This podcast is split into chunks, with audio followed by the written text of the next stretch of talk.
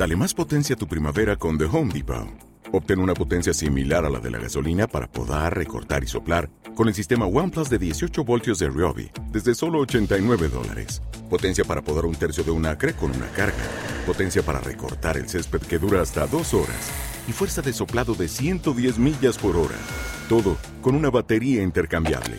Llévate el sistema inalámbrico OnePlus de 18 voltios de Ryobi. Solo en The Home Depot. Haces más. Logras más.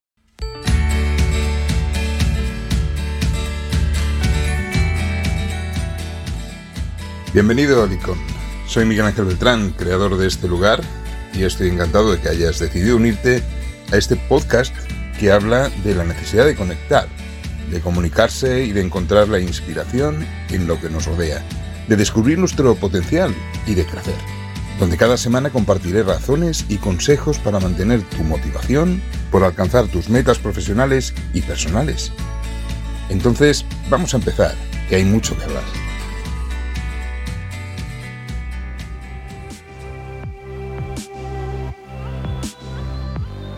Bienvenido a este nuevo episodio de La Guarida del Icon.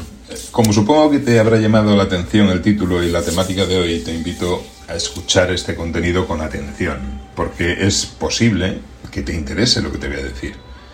¿Te estás preguntando qué debes hacer para poder influir en los demás y que se te valore en tu posición como responsable de otros? Si es así, hoy te hablaré de lo que debes y de lo que no debes hacer para que las personas te consideren válido en ese papel. Dicen que para conseguir que las personas que lideras crean en ti, te sigan en lo que haces y lleguen a motivarse en su trabajo, debes reunir una serie de facultades. La más importante es saber relacionarte con las personas, ya que la gente no valora y acepta del todo lo mucho que sabes y la experiencia que puedes aportarles hasta que son conscientes de que tu interés por ayudarles es real. Se puede tener don de gentes y no ser un buen líder, pero no se puede ser un buen líder sin tener don de gentes. Esta es una de las principales razones por las que las empresas intentan encontrar perfiles que tengan la habilidad de saber trabajar y desarrollar relaciones con las personas cuando se trata de cubrir un puesto en el que quien lo asuma deberá enfrentar las responsabilidades de guiarlas. Y sí, he dicho guiar, no dirigir, a menudo se tiende a confundir el significado de esos dos términos como si fuesen lo mismo, pero están más alejados entre sí de lo que muchos piensan. A diferencia de lo que era común hace 40 o 50 años, la idea que se tiene hoy del liderazgo en las empresas no es la de dirigir a las personas, sino la de guiarlas hacia su desarrollo individual y colectivo para que sean más eficientes, estén más motivadas y se sientan más satisfechas con lo que hacen.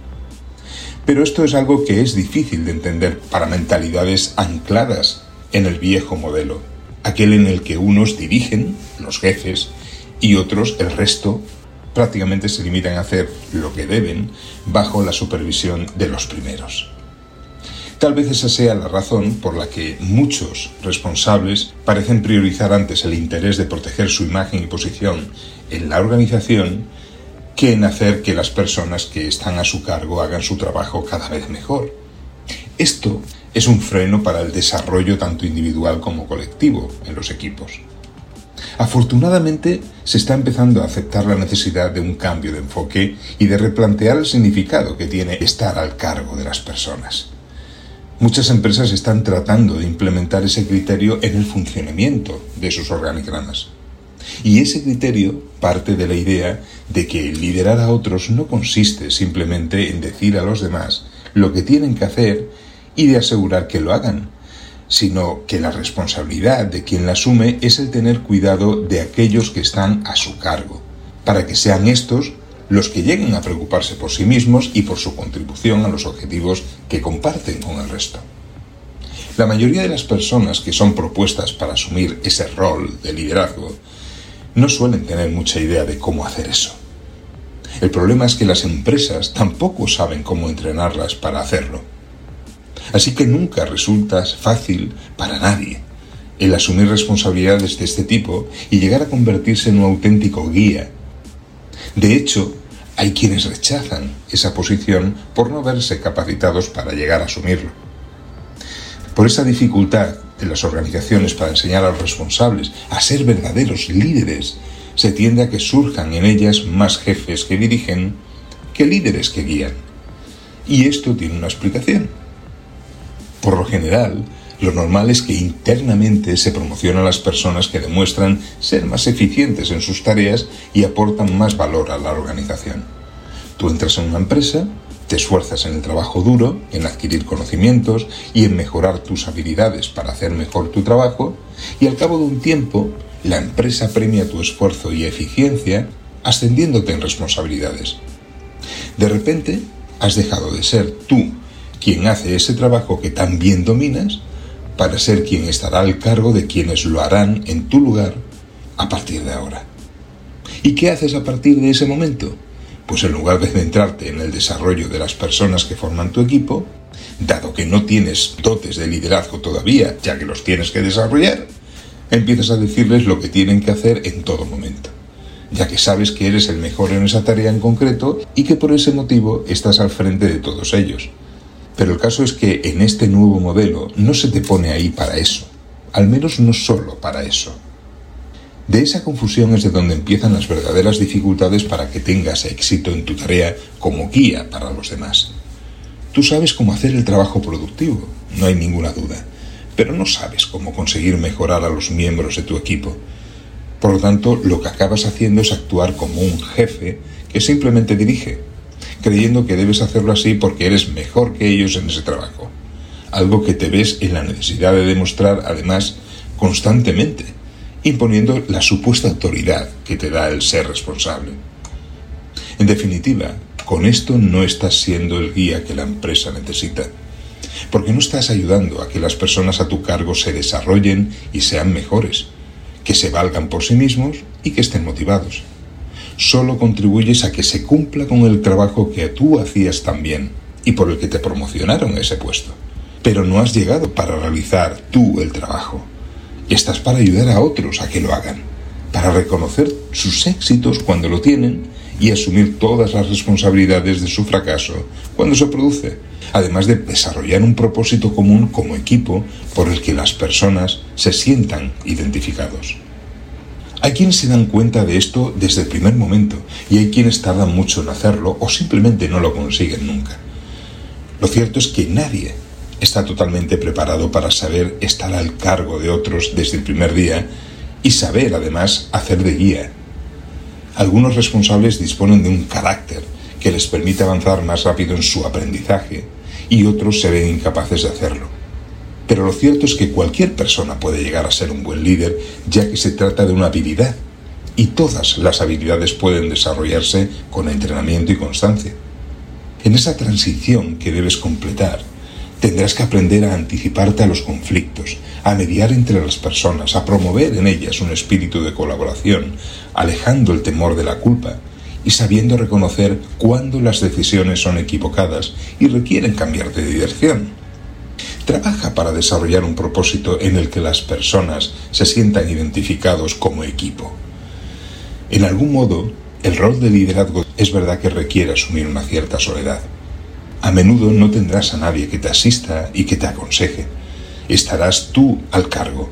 Y eso significa que serás el único responsable de la evolución del conjunto de tu equipo. Una de las claves para afrontar ese reto será tu capacidad para ponerte en el lugar de los demás y tratar de entender sus percepciones y sentimientos. Como líderes, la empatía nos permite establecer conexiones emocionales con nuestro equipo, generar esa confianza que es tan necesaria y fomentar un ambiente de trabajo colaborativo. Si un miembro de tu equipo está pasando un momento difícil, tu labor no solo se limitará a preguntarle cómo se siente. Tienes que escuchar activamente sus preocupaciones y ofrecerle tu apoyo. La empatía nos permite comprender las necesidades individuales de nuestros colaboradores y es imprescindible para adaptar nuestro liderazgo y poder satisfacerlas lo mejor posible. Para ello, uno de los riesgos en los que tienes que evitar caer es en la tentación de agarrarte a tus propias convicciones y creencias en lugar de adoptar una visión más amplia de las cosas, ya que solo abriendo los ojos y siendo más observadores se pueden descubrir nuevos caminos y soluciones para afrontar los desafíos. De hecho, tener perspectiva es un aspecto crucial. Si quieres que las personas te reconozcan como un guía a quien escuchar y seguir, tendrás que ser capaz de ver las cosas desde múltiples ángulos. Esto implica considerar diferentes puntos de vista antes de tomar decisiones importantes. Aportando una perspectiva amplia, evitaremos el sesgo y fomentaremos la inclusión de diversas opiniones, lo que a su vez promoverá la innovación y la resolución creativa de problemas en las personas. Así tu labor se hace más inclusiva y equitativa, para que cada miembro del equipo se sienta valorado y representado. Por insistir en la clave, tanto el ser empático como el tener una visión abierta de las cosas son actitudes fundamentales para un buen liderazgo. Eso nos permite ser auténticos, generar confianza y fomentar relaciones positivas y fuertes. También nos ayuda a estar preparados para enfrentar los desafíos de manera más asertiva y poder así aprovechar la diversidad de pensamiento para impulsar las capacidades y obtener la mejor disposición y contribución de cada uno. Te animo a practicar estas habilidades. Recuerda que el liderazgo no es un don que se te ha dado de nacimiento. Lo debes construir con la práctica y el compromiso constante. Gracias por acompañarme en este episodio sobre empatía y perspectiva como claves del liderazgo. Espero que hayas encontrado inspiración y consejos prácticos para aplicar todo esto en tu vida profesional. Nos vemos en el próximo episodio de La Guarida del Icon. Hasta pronto.